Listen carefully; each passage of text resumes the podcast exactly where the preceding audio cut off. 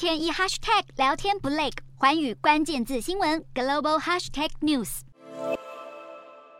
双方握握手，礼尚往来。美国国务卿布林肯二十三号在联合国大会场边与中国外长王毅会面，这是两人继七月份 G20 外长会议后再次进行双边会晤。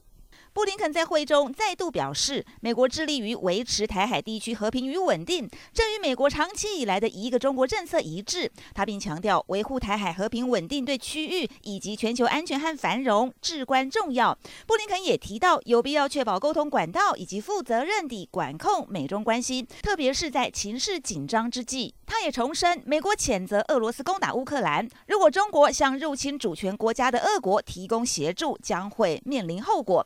但在美中双方利益一致之处，美国愿意持续与中国合作。不止美国重申维护台海和平，欧盟在联大总辩论也提及支持台海稳定。欧洲理事会主席米歇尔在代表欧盟发言时，谴责俄国入侵乌克兰。接着话锋一转，他表示希望崛起中的国家能真诚参与为和平与发展做出的集体努力，包括中国在内。米歇尔说，欧盟支持海上安全和台海稳定，以及欧盟承认一中原则，但不会对侵犯人权视而不见，尤其是在新疆地区和香港。在台海紧张情势升高之际，欧美国家罕见一同在国际场合强调台海和平稳定的重要性。